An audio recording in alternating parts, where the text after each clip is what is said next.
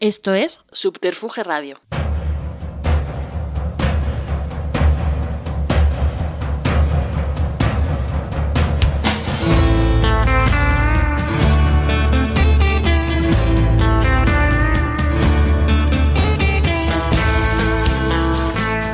Hola, saludos de Juan de Dios Rodríguez y bienvenidos a Estudio 8, ese rincón del podcasting dedicado a la radio y a la música en el que hablamos con sus protagonistas y que físicamente se instala en el denominado estudio Alfonso Santisteban de Subterfuge Radio en la calle Almirante de Madrid, gracias al apoyo de Carlos Galán y con asistencia técnica hoy de María Muñoz.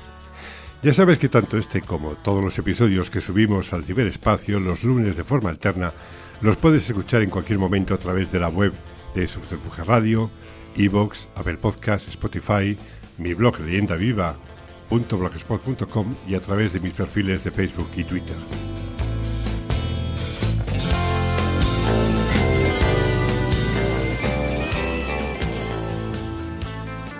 El 4 de diciembre, en La Cabrera, se hizo una presentación un tanto especial de un trabajo que luego tuvo su representación, digamos, más oficial el 14 de diciembre hablamos del año pasado, del 2022, por aquello de que este ciberespacio a lo mejor lo escucha dentro de cinco años y no sabes de qué fecha estamos hablando. Bueno, pues el 14 de diciembre de 2022 veía a la luz un trabajo de varios años imaginado por Nito Penilla y Pepe Bell. Ya hablaremos de quiénes son ellos dos y te, y te sonarán y sabrás a qué, por qué nos referimos a ellos. Dirigido y producido por una leyenda del pop rock español desde hace más de 60 años. Estamos hablando de Joaquín Torres, un emblema e icono de la música no solo española, sino universal. Primero como músico fundador de Los Pasos, después como referente de la producción desde su estudio Torres Sonidos. Si menciona éxitos como Ojo por Ojo, No me gusta decir sí, La Moto, Primavera en la Ciudad o Ayer tuve un sueño, ya ubicas al personaje, ¿verdad? Bueno, tanto tú como los mayores. Por sus manos instalaciones han pasado músicos de todo el mundo. Pero hoy nos vamos a centrar en su última propuesta, en la que ha embarcado a una selección de lo más llenado del pop rock hispano. El trabajo en el que se empeñó se abre con una conversación de Miguel de los Santos con Manolo y Ramón, el do dinámico, y se cierra con una interpretación de sus temas más importantes de forma, yo diría acústica, ¿no? O con la guitarra del propio Joaquín Torres. Hola, buenos días. ¿Qué tal? ¿Cómo estás? Bueno, no, yo diría que es una versión muy personal en fingerpicking, es una sola guitarra y es, un poco estilo estilo Chet Atkins, que era mi, mi referente guitarrista desde, desde que tengo nueve años. ¿Por qué se produce la introducción con el dúo dinámico en una conversación con Miguel de los Santos? No existe la interpretación de ellos eh, y al final se cierra con sus canciones tocadas por ti. Bien, bueno, las canciones... Eso es una curiosidad. No, te, te explico, es, muy sencillo. Eh, primero se, traté de reunir a toda, esto, toda esta gente que tú ya sabes, que son más de 100. En, ahora ahora hablaremos de ellos, sí. Bien, entonces, eh, como eran canciones de la época, entonces unos cantan canciones de otras en compartidas, ya sabes cómo es el proyecto. Eh, yo hablé con, con Manolo y con Ramón para decirles que lo que yo quería no era que cantasen, yo quería brindarles el trabajo de todos, de todos, porque ellos abrieron las puertas del cambio musical ah, eh, en España, ¿no? Entonces, bueno, pues, al principio un poco reticente, Ramón, no, a tu estudio que está muy lejos, digo, no, no es que es el cuartel general, se ha hecho todo allí. Entonces, eh, no es una entrevista, es un, es un diálogo con Miguel de los Santos, que es otro campeón de la época también. Entonces, ese fue, es como el brindarles el trabajo a ellos, en agradecimiento a ellos. De acuerdo. Pues una vez hecho ese comentario, seguimos. Esa obra, que se presenta en formato eh, libro, CD, incluye CD y DVD, en el que se escucha y se ve el resultado de ese trabajo musical de Joaquín y el visual de Alberto Ferreras, un extraordinario fotógrafo periodista procedente del país que ha trabajado en Vocento Golpisa y ahora está entregado a su pasión por la música y todo lo que le rodea en diferentes actividades entre su imagen. Tanto ellos como el resto de los que han participado en esta obra lo han hecho por el empeño de los mencionados Pepe Bell y PMP, pioneros madrileños del pop. asociación que reúne a músicos, productores, ingenieros y periodistas amantes de la música.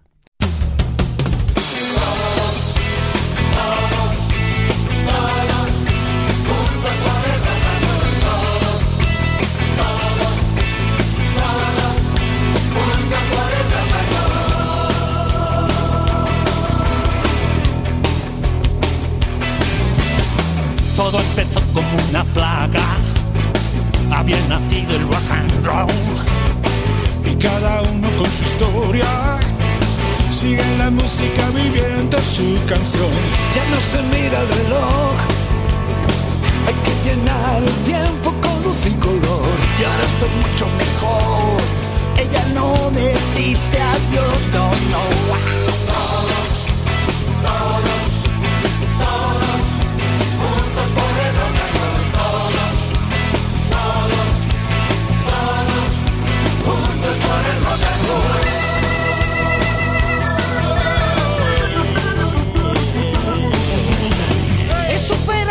Del puente. Ahora me gusta ir en avión. Sigo rehaciendo mi lienzo y no dejo de pensar en ti.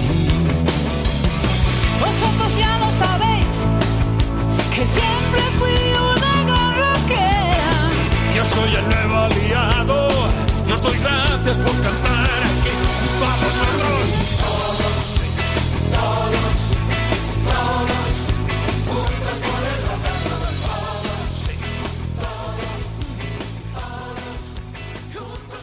Bueno, una vez presentada la obra, entramos en materia y como en el podcast se puede escuchar en cualquier momento, diremos aquello de buenos días, buenas tardes, buenas noches.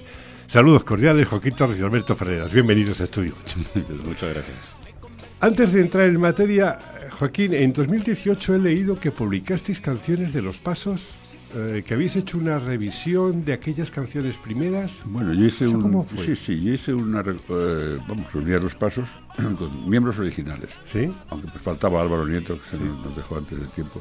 Pero Juanjo, que fue suplente de Martín, mientras Martín hizo la mili, recuperé a Juanjo. Con lo cual estábamos cinco miembros originales. Realmente los pasos fuimos seis, porque uno suplía a otro en un momento, ¿no?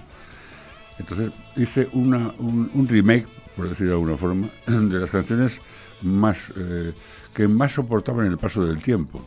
¿eh?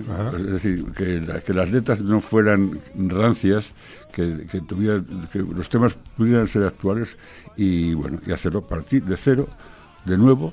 Empecé a hacer todas las bases, todas las cosas, llamé a todos, entonces bueno, entonces deslié. La verdad que es otro proyecto también de esos que me, me enredo yo solo, pero bueno, lo que fue es un trabajo que me encanta como quedó, porque es, esta, es concepto álbum, es decir, va todo ligado, va todo seguido. Qué bueno. Entonces, era, era una forma de recordar aquellos tiempos y darle un nuevo aire a aquellas No eh, los tiempos, no. canciones. No, es un, un nuevo aire, se llama Otro Punto de Vista el, el- el disco. Son, son las canciones mm, conocidas nuestras de aquella época, o más relevantes, y vistas desde el aspecto de ese momento. Y, y también, claro, yo en la música no me he quedado, no me anclé a los 60. Por eh, yo he seguido, he ido evolucionando con toda la música gracias a mi estudio, a mi inquietud. O sea, la música ha sido mi pasión siempre, ya lo sabes. Claro. Entonces estaba en todos los frentes de, de- de la música. Por cerrar aquella época, a ver, una pregunta un tanto capciosa. ¿Qué le debe los pasos a Manolo Díaz y, vice- y viceversa? Bueno, mira, la primera, eh, eh, Manolo Díaz era compañero de Joe, el, el cantante organista, en los Sonor, es Sí. decir, a principios del todo, ¿no? Entonces, eh, Manolo descubrió, bueno, no descubrió, com- compuso, empezó a componer canciones y llamó a Joe para decir, oye, quiero hacer un grupo y vamos a juntar gente nueva, estaban triunfando, estaban en ese momento, estaban los brincos ahí arriba, ¿no? Entonces, eh, vamos a hacer una especie de supergrupo cogiendo elementos de, de- de distintos grupos que, que son más relevantes ahora mismo. Entonces así fue. eh, y la primera canción que compuso Manolo fue La Moto. ¿Eh? La moto, Sí. la compuso para los pasos, para la Sí. creación de los pasos. Eh, hicimos la. Bueno, fuimos, fueron pasando distintos elementos. eh, el productor iba a ser Alain Miló. Después tuvimos roces con Alain Miló. Nos fuimos, cambiamos, de- nos fuimos a, a, a Hispavox, cambiamos, nos fuimos contra Bukele. Y. eh, y la, grabamos la moto como primer disco. Entonces, a Manolo Díaz la debemos. La, la, moto después nos la prohibieron. O sea, Miró y Manolo nos, nos, censuraron esto hasta que no saliese hecha por los, bravos. Sí. Pero la nuestra estaba grabada muchísimo antes. ¿eh? La de los bravos es una versión anglosajona y la nuestra es una versión latina. Esa es la diferencia básica de la moto. Y lo que me decías, a la pregunta tuya. Manolo Díaz nos abrió la puerta y después de repente nos la cerró. ¿Qué pasó? Nos abrió la puerta con la moto pero nos cerró la puerta con la moto. Entonces nos obligó, de alguna forma, esto lo he visto con el tiempo, no lo, en aquel momento no lo pero nos obligó a componer y a ser más creativos. Con lo cual, mmm, la mitad del repertorio de los pasos son canciones nuestras, más de la mitad, son canciones compuestas por nosotros. ¿eh? Y él nos dio más canciones, por supuesto. Después ya hubo una reconciliación, o sea, bueno, pero en el fondo ese, ese, ese desagravio, esa, esa zancadilla, fue un empujón, ¿sabes? O sea, lo he visto, lo sacar la parte positiva.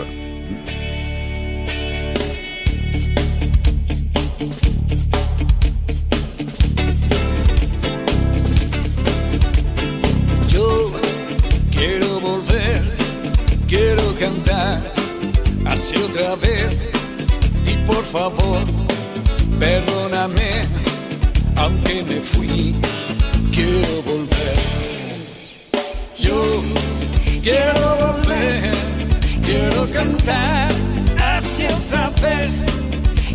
Favor, perdóname,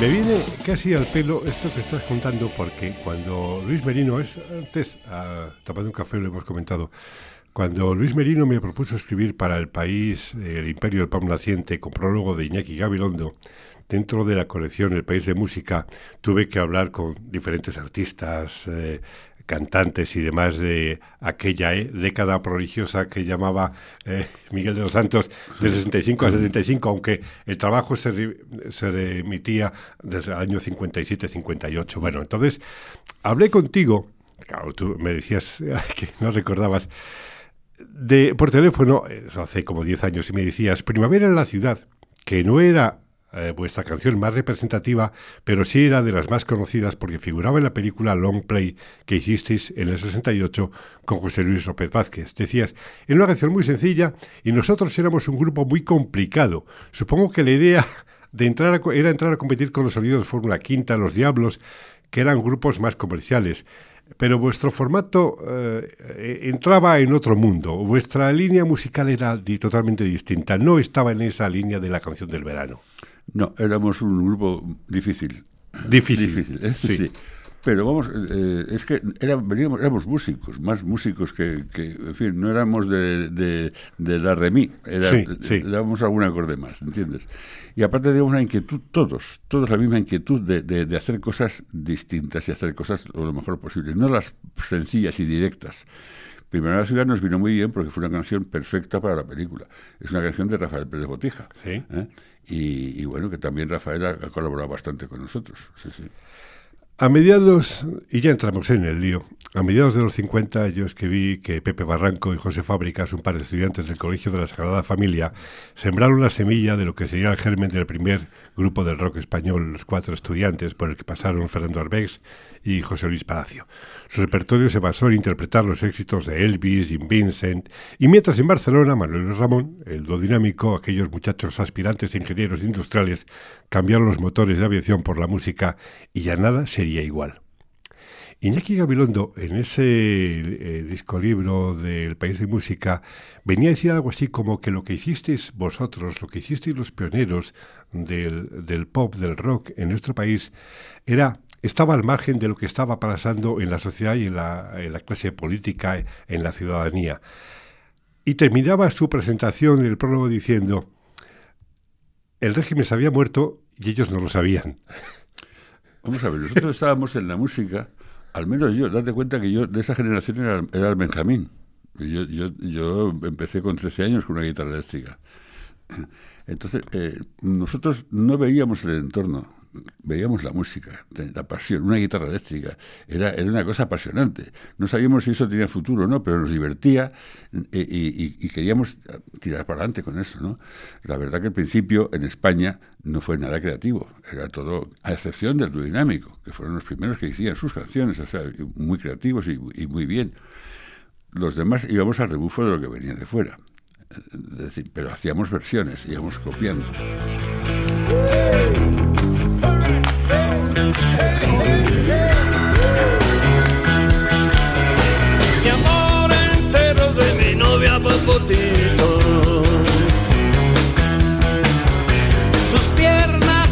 como un par de palillitos. Y cuando a la fiesta la llevo a bailar. Sus piernas flacas se parecen quebrar.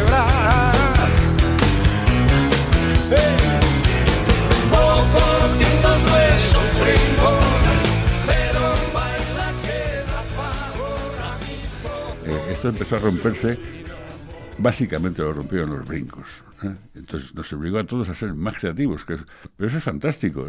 Y aparte una, una creatividad que nace en España, que ya es, es heredero, el eh, heredamos el estilo, pero le damos la personalidad. Eso es muy bonito.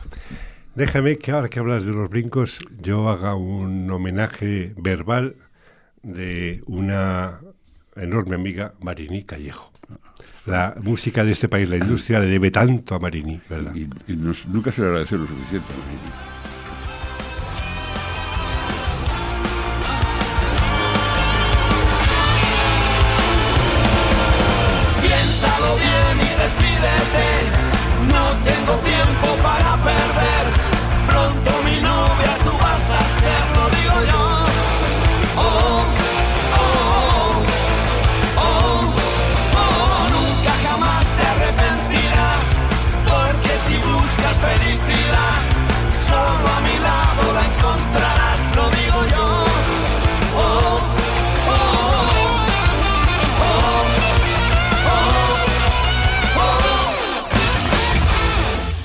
Bueno, pues una vez dicho esto y nos metemos en materia, cuéntame cuánto ha costado reunir a toda esa gente, a esos 100 músicos entre cantantes, músicos... Te lo digo en, euros o en tiempo. no, no, vamos, una broma. Eh, Estamos hablando de un trabajo de tres años y medio, casi cuatro. Sí, pero no ha sido el trabajo exactamente, vamos a ver, ha sido el esfuerzo de, de tres años y pico, el esfuerzo de tres años y pico. El trabajo, bueno, el trabajo nace, como, como empezaste al principio, bien empezaste, eh, de la mano de Pepe Bell, que fue el que aglutinó a tanta gente de, de los 60 y, y- y cre- creando la asociación PMP, eh, que son pioneros madrileños del pop. ¿Eh? Porque mucha gente me pregunta, ¿cómo es que no hay mm, eh, eh, grupos de otras provincias? No, es que se, está, eh, yo he tomado como referente y como, y como soporte también a los músicos que están asociados a, la- a la- a la- a esta asociación PMP. Eh, me llama Pepe y me dice, oye, hay un, un empresario zaragozano que ha cantado en, Suecia y que quiere hacer un disco y, y quiero que lo, que lo patro- o sea, que lo, él lo financia y quiere hacer un disco en el que le acompañen todos los músicos de los 60 y él canta y, y acompaña. Entonces tuvimos una comida. Hablamos de Nito Pinilla. Nito Pinilla, sí, Nito Pinilla. Entonces yo en la comida estaba pensando, escuchando, diciendo. Y al final digo, mira, conclusión de todo esto, es imposible, no te van a, no te van a acompañar, no, no, no se puede hacer, no se puede hacer. Eh, hacer un disco tuyo con todos no, no, van, no, se van a prestar, porque todos tienen sus carreras y tú eres un poco, tú eres desconocido, entonces va a ser muy difícil. Se me ocurre, ¿qué? para integrarte dentro de esto, ya que tienes tantas ganas y que, y que con un presupuesto más o menos eh, eh, razonable se puede hacer un trabajo, pues hacer, eh, se me ocurrió sobre la marcha, hacer una especie de duetos llamando a la gente de esa época que canten los duetos, pero que canten canciones de otros, pero también de la época, y entonces en uno de esos duetos te podría integrar, porque ya queda como camuflado, como no sé cuántos, y en fin. Entonces dijo, oye, bueno, bueno, la idea, te digo, pues mira, es que otra vez, otra no va a haber. Y de aparte, te, te, digo dos, varias cosas también. Primero, piensa que lo que tú inviertas, lo más seguro es que no lo recuperes. La industria está de aquella manera, ¿no? Eh, después, todo esto tiene que ser con, con, carácter benéfico, es decir, nadie cobraría nada y estos, eh, los beneficios de, de, los artistas, los beneficios que dieran, irían destino a un bien social que en este caso es la Cruz Roja, que se destinaría los royalties y se, se destinan ellos. Los royalties artísticos. Sí. Bien. Eh, bueno, tres o cuatro cosas más, le comenté. bueno, déjame pensarlo. Y a la semana siguiente dice, oye, mira, adelante, Joaquín. Empieza ya. Siento que ya llega la hora que dentro de un momento te alejarás al fin. tus ojos me miren y que siempre recuerdes el amor que te di. Pero quisiera que ese día, al recordar, comprendas lo que has hecho de mí. Solo me queda la esperanza que como el viento al humo te aparte ya de aquí. Juro quererte y no comprendo por qué no ha sido así.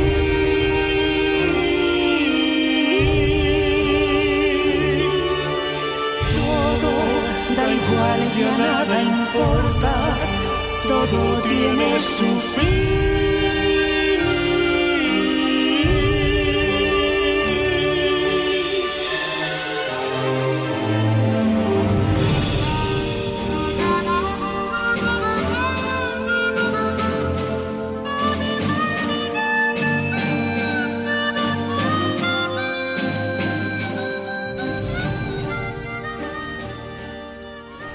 Y yo empecé, empecé a llamar a la gente, eh, llegamos a un acuerdo, en fin, y eh, vi que la cosa se me quedaba pequeña. Es decir, vamos, con 12 canciones que inicialmente es lo que se había hablado, no me cabían todos los que yo, porque yo llamaba y era fantástico. ¿Cómo seleccionas tú esas 12 canciones, por ejemplo? Bueno, primero hay que buscar que las letras no te maten, o sea, que no sean unas letras de decir, oye, esas letras son peligrosas, que las canciones sean suficientemente conocidas. Cuando dices peligrosas, ¿a qué te refieres? Eh, a que sean rancias. Ya.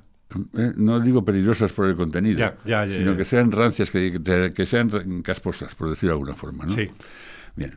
Eh, entonces pensé, digo, vamos a ver, ¿qué canciones escogí? Las canciones, digo, este le podría ir muy bien a este, con este otro. Es decir, empecé a hacer ya el desglose de el estudio, sí. Yo iba buscando las canciones, pero a medida que iba creciendo, digo, iba, es que, ¿cómo voy a dejar fuera a este? Y a este otro. Porque la respuesta fue inmediata y fantástica. ¿eh? O sea, yo empecé a llamar a, todos y, lo, más bonito de todo es que yo llamaba, oye, mira, mm, quiero que participes en un disco que estoy haciendo, dice, lo que quieras, Joaquín. Sin preguntarme. O sea, lo que era, siempre lo digo, lo digo, además se me pone una carne de siempre digo eso, se me pone porque es espectacular que, que tener esa respuesta. Fallaron cuatro de todos los que llamé por distintos motivos, pero nunca por enemistad ni por nada de eso. No, son, bien, pero tener una respuesta así de todos, entonces claro, dije, no, tienen que entrar todos. Y, y después ya todos, aparte de los solistas, Francis Cervera, que también participa, pues eh, dijo, oye, ¿por qué no metemos músicos de la PMP también? Y bueno, pues bueno, va a ser mucho más, mucho más laborioso, pero está bien, ya que somos la generación, vamos a integrarlos también. Y así ha sido, todo el proyecto ha ido, bueno, es más largo que todo esto que te estoy contando, pero bueno. Me encanta que destaques a Francis Cervera porque eh, con Francis tengo una debilidad especial, le, conocí cuando yo estaba pinchando discos en los 40 principales y él, eh, en una de sus actividades, en aquel, hablo del año 70 73, mm, sí, 73, 74, 75. Era uno de los ingredientes, eh, integrantes del, del, grupo que acompañaba a Cecilia. De hecho, cuando Cecilia se presenta a JJ, él era uno de los miembros de la banda, con Jesús Gluck, bueno, con, con varios más. Y Francis es una linda, hoy parte integrante de los brincos, con Miguel, con Miki, o sea, eh, en fin.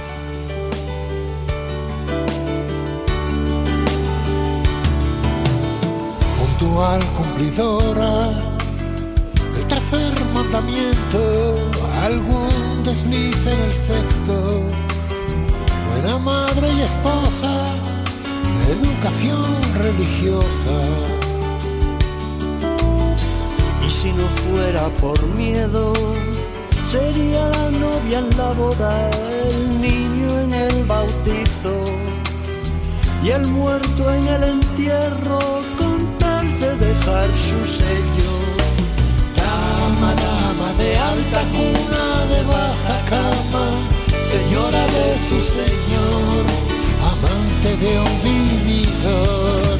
Dama, dama que hace lo que le viene en gana, esposa de su señor, mujer por Ahora, se habla de todos juntos por el rock and roll, pero hay intérpretes que no forman parte de la historia del rock and roll, sino del pop.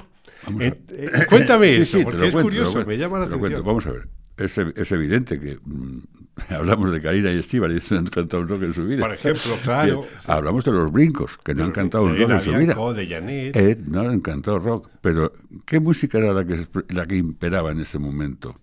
Era el rock and roll. El rock and roll es el que aglutinó a toda esta gente también, nos juntó a todos. Sí. Tocamos rock and roll, pero no tocamos el rock and roll como canciones principales. Los pasos jamás hemos tocado un rock and roll como pasos. Pero si tocamos por ahí, vamos, los típicos hacer una jam y tocar un rock and roll, o sea, es típico. sí. Pero cuando estás creativo, te lo decía antes, por eso hemos, cre- creamos una personalidad distinta dentro de la música española. Pero todos juntos por el rock and roll, porque el rock and roll era el, denominador común de todo esto. No, no hacía falta cantar rock and roll.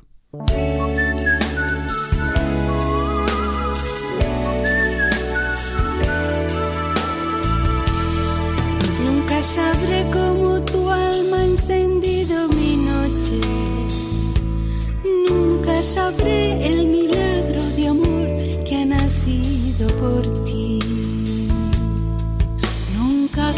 sabré por qué siento tu pulso en mis venas. Nunca sabré en qué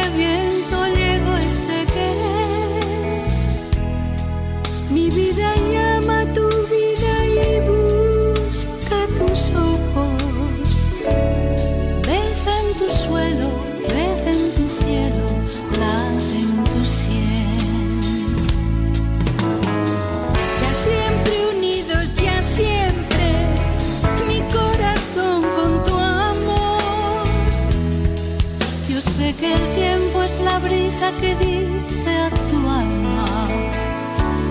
Ven hacia mí, así el día vendrá que amanece por ti. La luna de miel. Popotitos, Apache, Flamenco, Luna de Miel, Cállate Niña, El Baúl de los Recuerdos, Ojo por Ojo, Soledad, Todo tiene su fin, Dama Dama, Las Tres de la Noche, ese tema inspirado en un poema de Lope de Vega.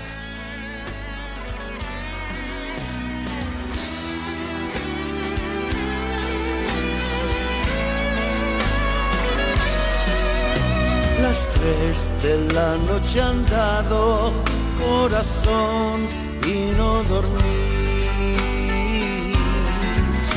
Mis recaudos os desvelan viéndote a Dios ofendí.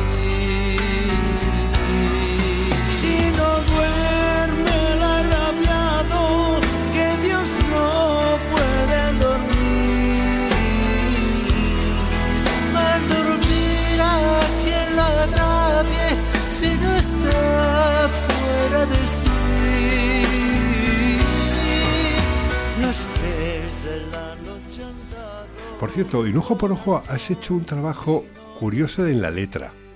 Has establecido un diálogo No, siempre fue así, ¿eh? Eh, eh, pero ha llamado más la atención ahora, ¿no? Es decir, o, o en la producción se resalta más ese diálogo, ¿no? No, mira, date cuenta que yo, este es, a mí el, me ha llamado la atención ahora. ese es el cuarto ojo por ojo en el que participo. El, el primero fue con los pasos. El ojo por ojo de los pasos fue la grabación más difícil, más complicada y más compleja de esa época. Esta canción más complicada de grabar, tenía cosas al revés, había una cantidad de, de- de voces, de cosas cruzadas. Sí. Era, era una canción muy difícil. De hecho, Manolo Díaz, lo que, hablando con él no hace mucho, él quería hacer una especie de canción tipo Good Vibration de los Beach Boys. Sí. ¿no? Entonces, bueno, una Bueno, una de hecho, cosa- eres un grupo que en armoníais era una maravilla, vamos. Bueno, eh, te digo, teníamos una inquietud musical muy grande, ¿no? Entonces las voces, eh, la obsesión, sobre todo Álvaro Nieto, Álvaro de, "Ay, hay que hacer coros, hay que hacer voces, hay que hacer... Muy bien, yo me, me preocupaba mucho más por la parte instrumental y por las cosas complicadas de la tecnología. Yo volvía locos a los técnicos. Le digo, no, quiero hacer esto así, "Ay, me estás diciendo. O sea, bueno, Yo quiero volver, quiero cantar hacia otra vez. Y por favor, perdóname, aunque me fui,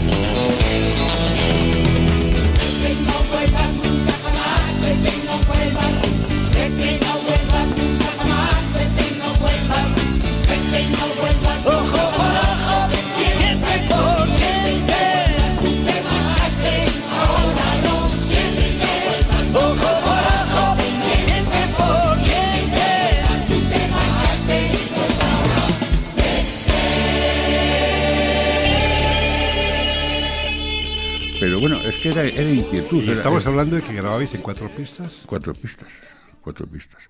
Bueno, miento. Hacía cuatro pistas que se, se- se- se- se reducían después a, o- a dos de otro cuatro pistas. Se iba haciendo un bouncing que se llama. Íbamos alternando. Era muy complicado porque lo que grababas ahí se quedaba. Y si, y si pinchabas encima se borraba lo anterior. Es decir, que no es como ahora, que ahora grabas lo que quieras. no, no. Era muy complicado para esa tecnología. Y te decía cuatro ojo por ojo. El original de los pasos, dos que tengo en el, en el, en el disco de- del aniversario de los pasos, el otro punto de vista. Sí. Hay dos versiones Sí. distintas. Y había que dar un aspecto distinto a este. Por eso está Adolfo con Agua Viva haciendo los coros. Entonces, bueno, tiene otro aspecto, pero en, en- en definitiva es un diálogo de uno que se va del grupo. Entonces, es lo mismo, Sí, en esencia sí. es lo mismo. Sí, sí. ¿En qué momento crees el tema central que une la historia y da título al trabajo? Eh, ¿Cómo es ese momento? Bueno, ese empecé a pensar de, ya desde el principio, sin desarrollarlo, sin hacerlo, pero sabía que inicialmente iba a ser, quería hacer un una canción eh, compartida, ¿no? Que lo típico es hacer una balada, es el We Are the World, todo el mundo piensa lo mismo. Y digo, vamos a Porque ver. cada uno de los integrantes les motivas Sí, para sí, que sí. hablen de, sus, de su historia personal musical. ahora te lo cuento, sí. Y dije, vamos a ver, estamos hablando de todos juntos por el rock and roll y vamos a hacer una balada, ni hablar, hacemos un rock and roll. Entonces hice un rock and roll. Hice un rock and roll en el que fuera participativo, ¿eh? que un estribillo común y, que cada uno fuera contando una estrofita pequeña. Entonces mm, le di vueltas a todo, a todo. Y a cada uno le he puesto una cosa que va, eh, está clavada para él. ¿eh? Son, nada, son cuatro compases cada uno que canta. Pero, pero mm, me salió la verdad que estaba muy inspirado en ese momento, porque a cada uno le he puesto una cosa, y aparte cosas que, por ejemplo, eh, a Estiva le dije, vosotros ya lo sabéis, que siempre fui una gran rockera, nunca he cantado un rock and roll. Dijo, como decíamos antes, ¿no? Eh, a, Elena Bianco, eh, he superado lo del puente, ahora me gusta ir en avión, no sé si, si toda, la vida, se- es- todo son, todo son cosas divertidas. A, a- a Teddy Bautista, ahora lo perdono todo, no te pongas de rodillas, no, o sea, eh, eh, es, es todo de alguna forma eh, marcando algo que, que vaya con él. ¿eh? Pero- El Paco Pastor que Claro, lleva. Paco Pastor dice, ahora... eh, Eva, Eva volvió junto Eva a mí volvió junto a- y no, no veas cómo me, como no me- no- ni te cuento cómo sufre el sol ¿sabes? claro todo es, todo es, es divertido, es divertido. Y lo, lo más bonito de esa canción, que igual me pasó lo mismo, ¿eh? que, que me quedé corto y tuve que hacer, añadir estrofas más para, para que cupiera. Eva volvió junto a mí y te cuento cómo sufra el sol.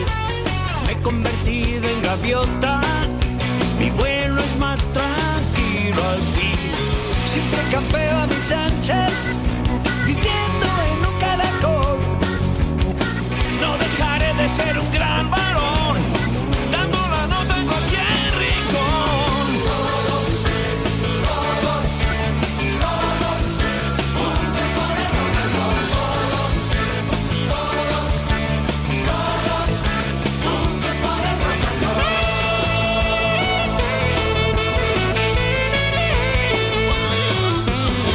Ya no me enredo tanto con mis sueños y aunque no estés, yo sí estaré. Yo iba con mi guitarra, fiel compañera para enamorar. A estas alturas lo perdono todo. No te pongas de rodillas, no. Aquí escondidos en la sombra, a muchos éxitos ponemos voz.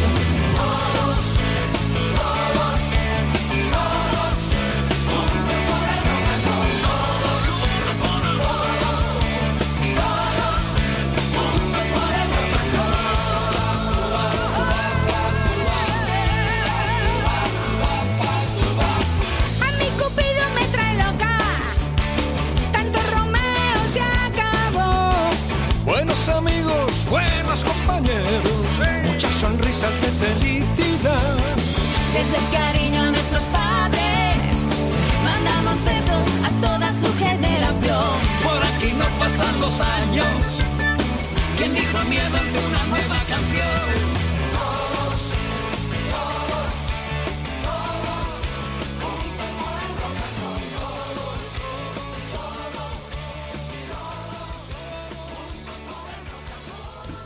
Pero lo, lo más bonito de eso es el compañerismo, la simpatía, el dinamismo, la juventud que reflejan todos los que pasamos de los 70 años, además. es que eso- pero, eh, bueno, yo estoy encantado, la verdad que estoy encantado. Alberto, dile. A ver, tiene que decir algo, claro. No, no, me toca a mí contar un secreto que no, no se ha contado todavía. A ver. De todos juntos.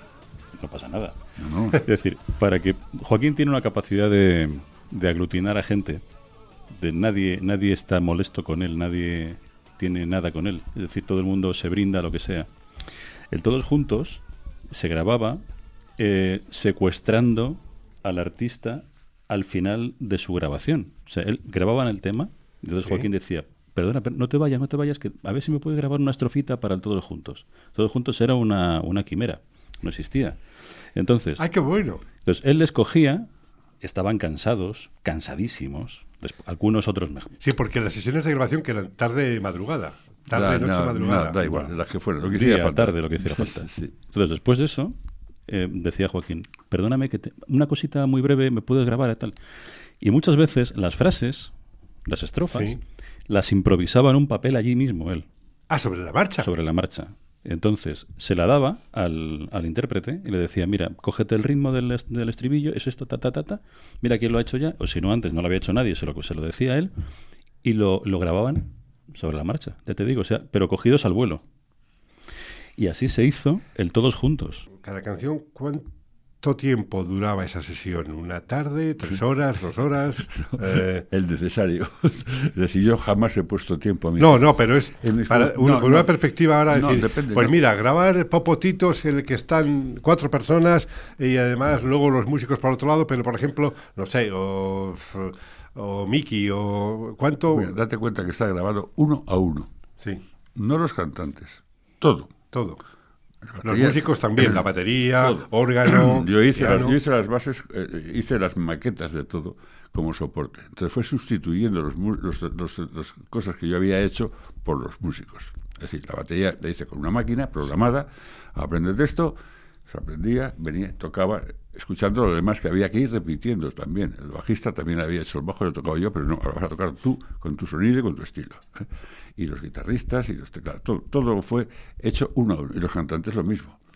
Eh, el, DVD con- contiene imágenes que no son reales, es decir, son reales, por supuesto, ¿no? Sí, pero, se graba en el playback, ¿no? Claro, ya en playback se hace todo el... el- el- si no hubiera sido imposible, no tendría Se esa, hace, no digamos, el paripé gracia. de Claro, que estás claro, como grabando en directo. La única Claro. cosa que sí que tiene, que en, en directo, todo es el todos juntos por el rock and roll, que ya están todos, ahí están, Sí, todo, sí. están todos mezclados, sí, sí. Sí. Para mí una de las virtudes de ese trabajo es haber sabido conciliar eso, las voces, los artistas y los estilos diferentes. O sea, eso ha sido un, es un trabajo de producción, claro. Vamos a ver. O sea, eso, Vamos claro, alguien que lleva tantos años en esto, efectivamente, pero eso, el resultado final, claro, es muy fácil decirlo. Tú lo escuchas, una canción, tres, cuatro minutos y dices, ah, qué bien, no sé qué. Y no somos conscientes de que esos son días, semanas, Sí. meses, Mucho tiempo. mucho tiempo, mucho, tiempo. Cada uno de esos temas, cuando hablamos de que sí pilló la pandemia con este trabajo, pero cuando hablamos de tres años de una realización o cuatro años, hay que ser consciente de todo ello, ¿no? Bien, no, no, te, te repito, no ha sido tres años del trabajo este, es decir, el trabajo nuestro el, de grabación, tanto, por lo menos la parte musical, fue un año y medio. Eh, la parte de Alberto se, se fue contrapeando con la parte también, pero después fue montando, también duró un año más. Es decir, como máximo habremos trabajado durante dos años y medio Ajá. que está bien, ya está Sí, bien. sí. Y después hemos tenido el frenazo de la pandemia, hemos tenido el frenazo después de la negociación para que esto saliese adelante, ¿eh? que ha sido otro paso. eh, pero bueno, esa parte incómoda, que esa no, esa no, no interesa. Lo que interesa es hablar de esto. De esto, del resultado pongo, final, Te pongo sí. un ejemplo, como me decías, eh, que lo complicado de juntar unos con otros y cómo juntaba uno. La- yo creo que la canción que más me divierte a mí y que, y que ha quedado mm, como decir, mira lo que se puede hacer y darle la vuelta por completo a todo, es Cállate Niña.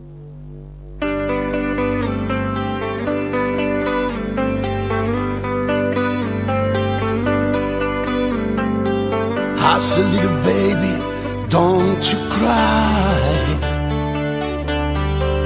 You know your mommy was born to die. She gave you money and everything.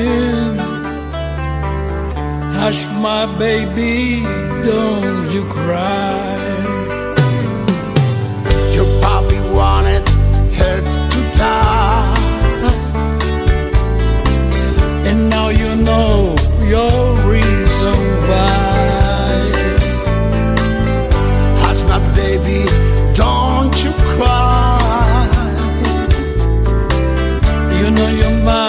wasn't born to die. Lordy, Lordy, I, I, I. Help me, baby, not to cry. Lordy, Lordy, I, I, I. Help me, baby, not En Cállate Niña, yo pensé desde un principio hacerla en inglés, porque digo, es que en español es que uf, ya te, te tumba. Pero Si contrapones la dulzura de Janet con la, rotura, la voz rota. de Luis Fierro, de Luis y, de, Fierro. y de- y de Teddy. Y de claro. Teddy. Claro, pero es que no me digas que no es sorprendente. Total. Claro, eso es lo fantástico. Y después que en medio salga Luis Cobos tocando el saxo, lo que hacía la armónica, bien. Que la batería sea, sea Pepe Sánchez es fantástico. Es decir, está- y que después los coros son Liz Pardo y Carmen Morales, las hijas de Juan y Junior. Es decir, todo esto son, son ingredientes que, que lo van enriqueciendo ¿eh? y que lo hacen muy sorprendente. Mira, ahora que hablas de los coros, yo quiero mencionar a una mujer que para mí hace 40 años que no la veo, ¿eh? o sea, la he visto ahora en el resultado final. En el 79 eh, yo escribí para el gran musical sobre Marí, María Lar, Charo Velar. Sí. Te invita a su viaje de novios. Grabó un single. Me hizo mucha ilusión cuando vi eh, en los créditos, claro, y luego eh, su imagen, aunque no la reconocí al principio, a María Lar, a Charo Velar. He visto que tú hacías un gesto así como de... Ah, es que eh, dentro de esa grabación hay está Andrea Bronston, hay gente muy histórica de lo que eran Claro, los coros, lógicamente, claro. de aquellas épocas. En 1979, en el gran musical, María Lar, Charo Velar, que había intervenido también en Jesucristo Superstar, yo hice buena amistad con ella en su momento cuando sacó aquel disco y me, resultó enternecedor, ¿no? Entonces, uno ya con los años, pues, habla calzón quitado de sentimientos. Y eh, me, me traje, me, me imprimí lo que había escrito para el gran musical sobre ella. Y decía, no, no es nueva. María Lar lleva varios años en esto de la música. Su carrera comenzó a nivel de popularidad en el trío Trinidad y participó en la puesta en escena de Jesucristo Superstar eh, en español. Incluso llegó a representar el papel de María Magdalena cuando Ángela Carrasco tenía que marcharse o no podía y demás. Bueno, hablaba de la presentación de su disco, de un single, que era Viaje de Novios. Y decía, una gran fuerza en la voz y una brillante producción, una más, de Óscar Gómez, con este viaje de novios. Entonces, quería resaltar esto como un pequeño homenaje a todos aquellos de esos 100 que tú decías que han participado en este trabajo y que, lógicamente, si no la gente no adquiere el Todos Juntos por el Rock and Roll y lee los créditos, ese trabajo queda, claro, que queda, queda como escondido y es importantísimo el trabajo de toda esa gente, ¿verdad? Emoción para otra emoción. Compañía en cualquier lugar es la magia de una canción. Tú das la vida y haces vibrar. Tú tranquilizas tanta ansiedad. Llenas las almas hasta volar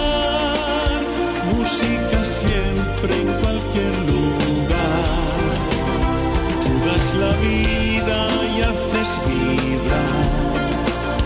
Tú tranquilizas tanta ansiedad. Llenas las almas hasta volar.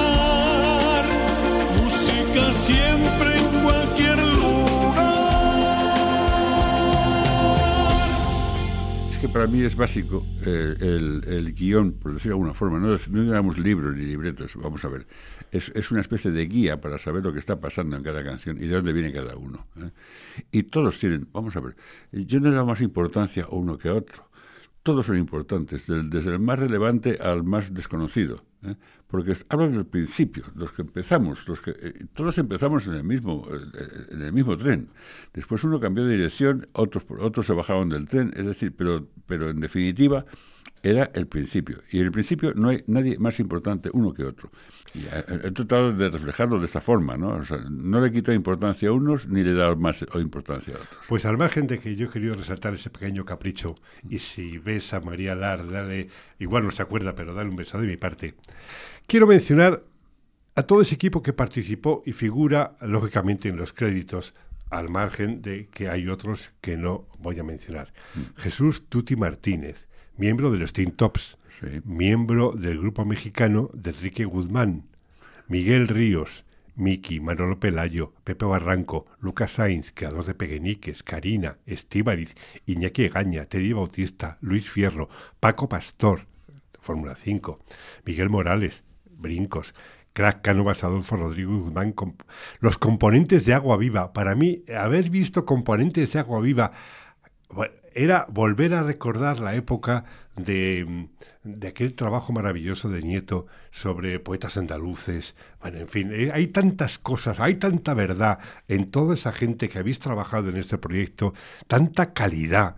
Mochi, Julián Granados, Selena Bianco de los mismos, Nito Pinilla, del que hablabas al principio como paridor de la idea, Manolo González, Pablo Abraira, yo, José Luis González, Pepe Robles, Cursa Boy, el rey del silbido, que hace, bueno, es, es maravilloso recordar de Serpa, Andrea Bronston, Susana de las Heras, Carmen Morales, a la que tú hablabas, Liz Pardo, las Supremas de Móstoles, y esa debilidad que ya he resaltado antes de María Lar en el game musical.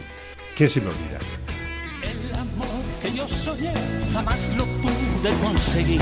No pensé que en realidad pudiera sucederme a mí.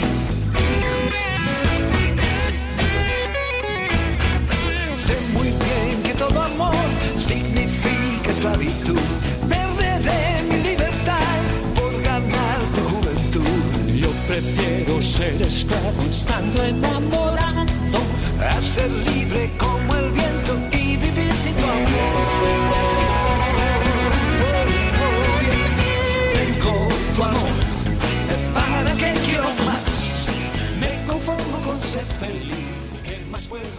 Bueno, los que los que no eran tan protagonistas, no es que no es, no es, no es neces- no es necesario mencionarlos. Ya te, te explico, te vuelvo a decir. Sí, sí. Está todo explicado en el libreto. Creo, yo, eh, fíjate, yo sé que este este formato es obsoleto. Lo sé desde el principio. Es decir, un DVD con un CD y con un libro, ya que alguien tenga un CD en su casa ya es raro. En los coches no hay. El DVD mm, normalmente se ponía ya últimamente a través de los ordenadores, pero los ordenadores ya van sin disquetera. Es decir, eh, estoy de alguna forma obligando a resucitar máquinas antiguas.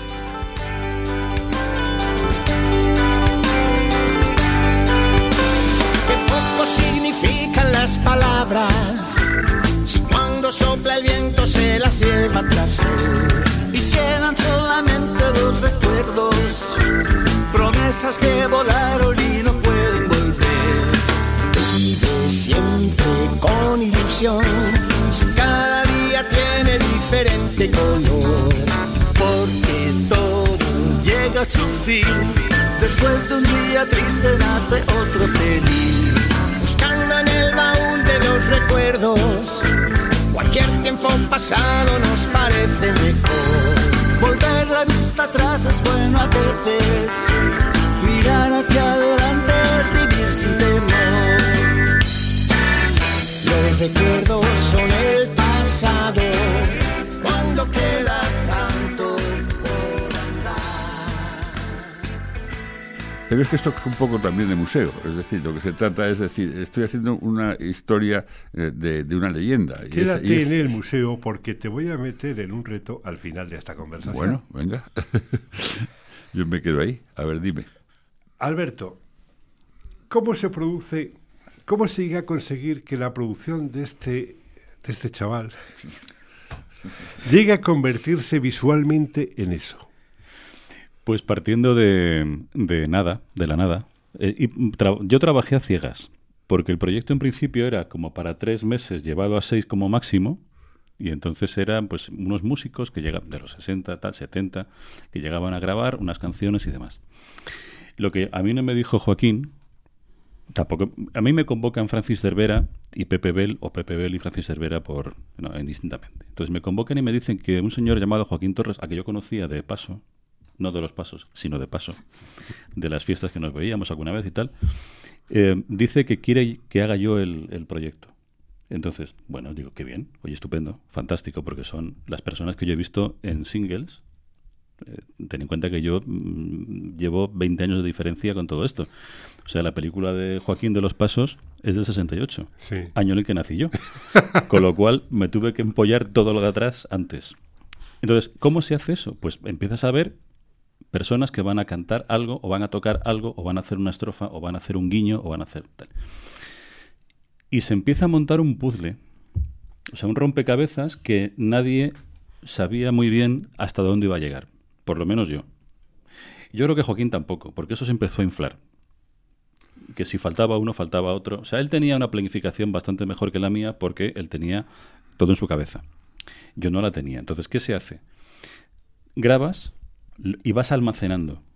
Y luego vas intentando juntar cada pieza del, del puzzle en su tema. Pero tampoco tienes una idea preconcebida. Lo que sí fue formando una idea desde el principio fue la estética.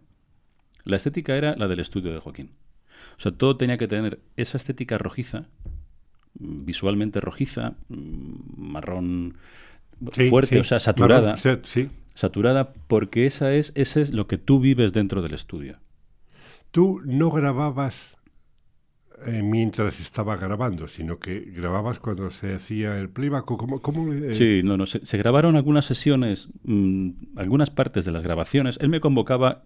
Generalmente los músicos llegaban allí o cantantes llegaban y grababan su parte antes de que yo llegara con la cámara. La cámara es muy disuasoria. Entonces hay veces que hay que, hay que respetar la intimidad Del artista, del sí. artista con su, con su productor, con Joaquín, con el que está delante de la mesa de mezclas, y respetar eso y que nadie entre ahí. La cámara cuando entras, aunque Joaquín me dijo, tienes carta blanca para grabar lo que quieras, mm, disuade. Entonces, eso condiciona a quien está interpretando en ese momento. Y más gente, algunas personas que llevaban años sin mm, tener la soltura de un escenario, de un cantar en directo y muchas cosas, ¿no? Entonces, esos secretos, esas, esas intimidades se quedaban para ellos.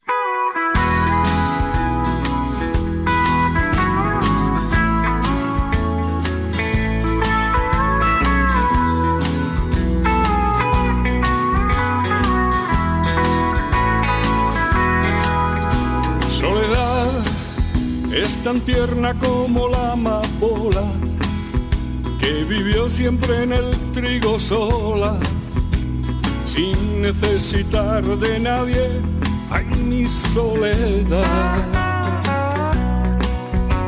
Soledad es criatura primorosa que no sabe que es hermosa ni sabe de amor ni engaños, ay mi soledad.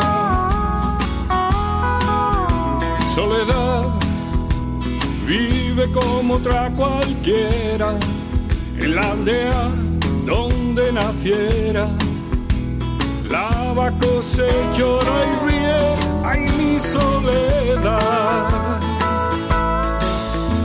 pero yo la quiero así distinta porque es sincera, es natural como el agua que llega, corriendo alegre desde el manantial. Pero yo la quiero así distinta porque es sincera, es natural como el agua que llega. Algunas veces sí grababa partes, pero para hacer lo que en principio iba a ser un making of de todas las grabaciones generales, que se quedó, el making of realmente es el trabajo final, porque bueno, lo que se queda grabado ahí, como dicen lo de Las Vegas, eh, quien, que lo que lo que pasa en Las Vegas se queda en Las Vegas, lo que pasó en el estudio de Joaquín muchas veces se queda en el estudio de Joaquín, ya está.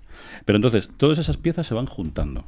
Y eso es pues ir teniendo fe en lo que va a salir. Cuando se monta una parte ya vas dando forma al resto. Todo tiene que tener uniformidad, salvo el tema de Elena Bianco y Nito Pinilla. Ahí voy.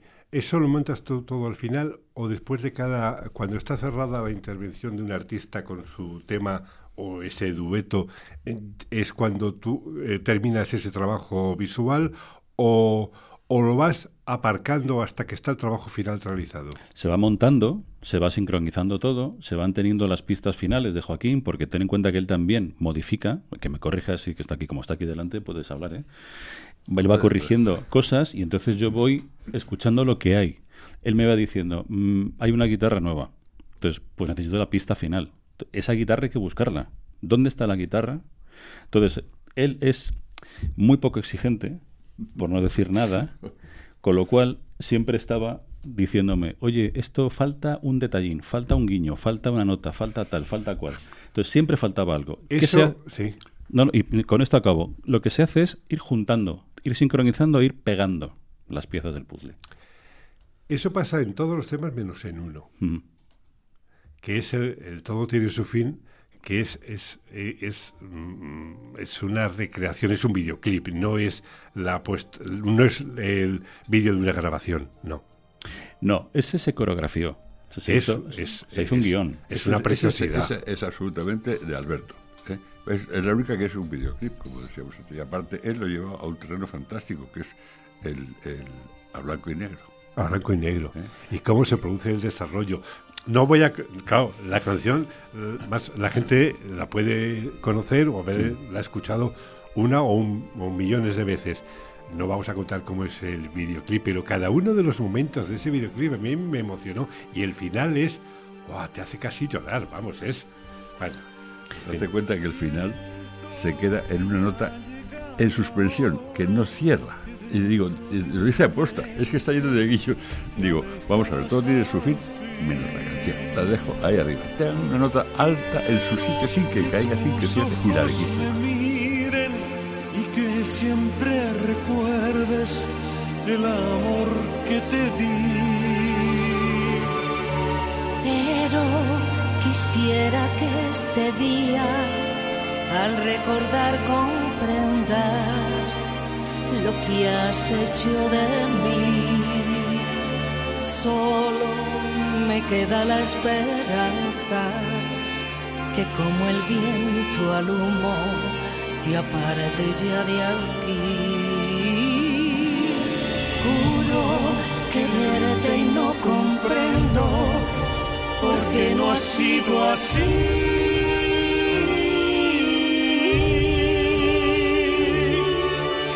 Todo da igual, ya nada importa, todo tiene su fin.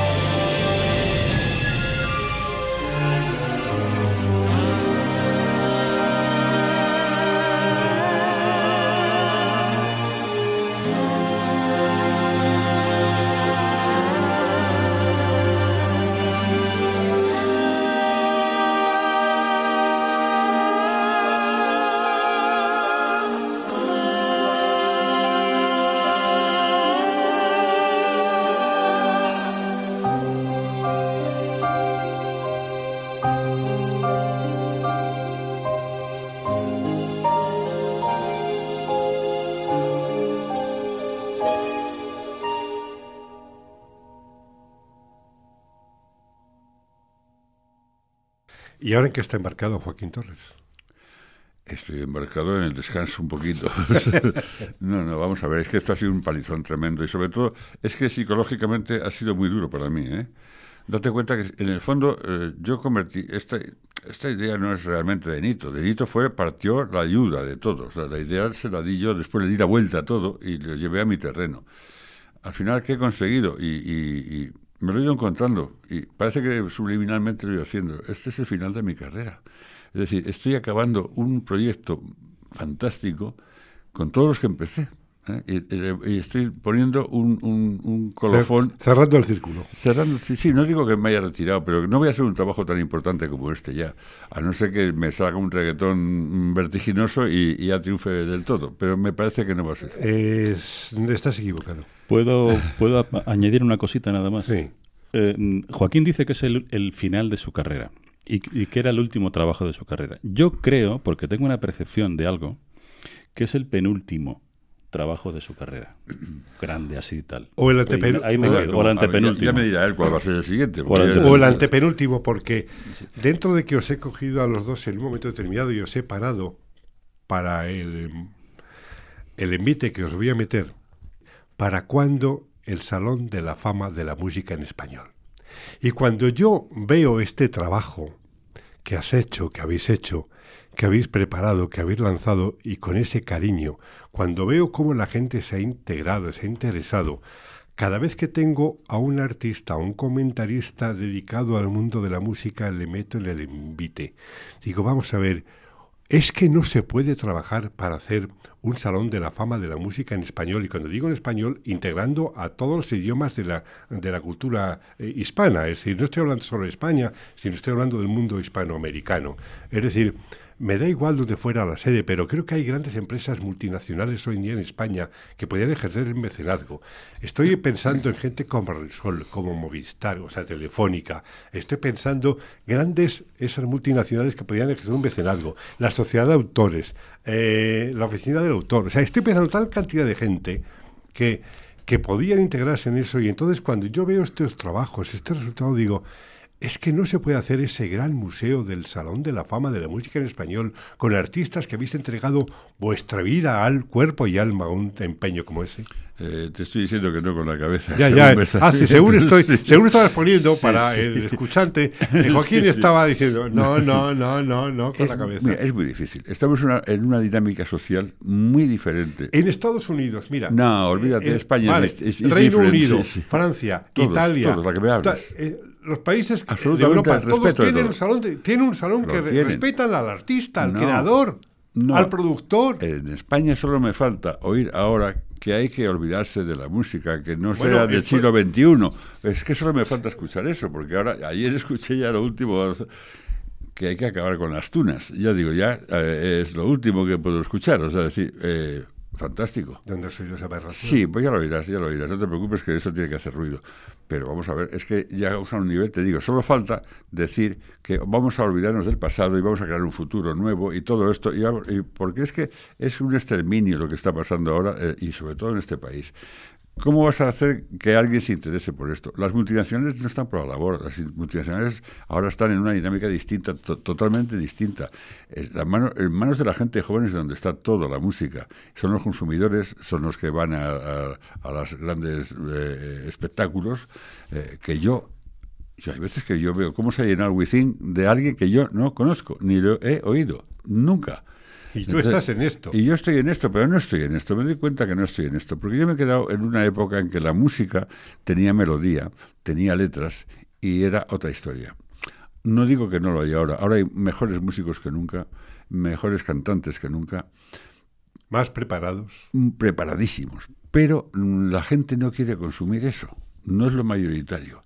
Eh, lo mayoritario es lo, es lo fácil, lo barato, lo simple, lo vacío. Está muy vacío todo, pero eso es lo que triunfa. Y eso de repente se dispara de una forma espectacular. Lo está diciendo un hombre que cuando tenía 13 años tuvo su primera guitarra. No, su eléctrica. eléctrica, eléctrica, el que no lo hemos comentado y es, es una injusticia no resaltarlo ahora. Eh, su padre era director de publicidad y marketing en el corte inglés en aquellos años 60. Fue quien te trajo aquellas guitarras, como tú me comentabas Sí. antes a micrófono cerrado. Eh, fue el creador de tantas cosas del mundo de la música. A ti, tú, cuando has hecho las presentaciones, has resaltado el papel de tus padres, de tu padre, sobre cómo te protegió ese cariño por la música que tú tenías y lo, y lo alimentaba. Vamos, yo tuve, o sea, había un, unas- un sorteo de padres y ahí me tocó el gordo. O sea, yo- me tocó el mejor, el mejor padre que se puede tener en aquella época. Porque si a mí me gustaba la música, él me apoyaba. Si yo quería una guitarra eléctrica, pues ha- hacía lo posible. Y no- en esa época no tenía eh, una, una- una potencia económica como para hacerlo. Pero bueno, a otros les compraban un equipo de esquí, a otros les compraban una bicicleta atómica, pues una guitarra eléctrica estaba más o menos en el mismo precio. Entonces me apoyó siempre, siempre me apoyó. Hay que, decir, hay que dar las gracias a Joaquín Torres, hay que a Alberto Ferreras eh, por vuestro trabajo. Hemos visto y hemos escuchado lo que ha costado. Ahora se trata de que tú también te impliques para conocer la base, los pilares sobre los que se asienta el pop rock español. Gracias Joaquín Torres No, por ti, tu ti. trabajo, por las reflexiones. Gracias Alberto por el trabajo que habéis realizado ti, con toda la gente, con Francis y con todos los músicos que hemos estado des- destacando, María Lar y demás. Todos juntos por el rock and roll. Música pionera en España 60 años después. Por favor, no te lo pierdas.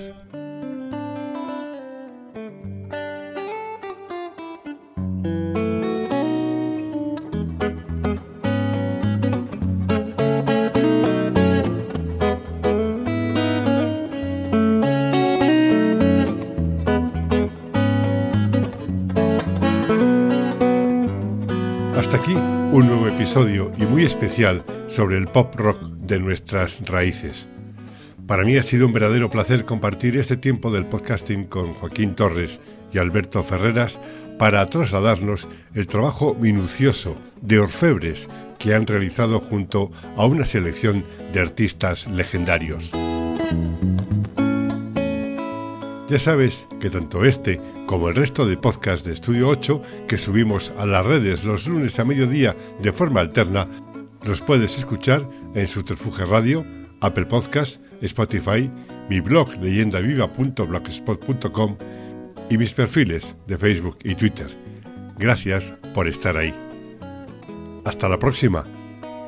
Nos oímos.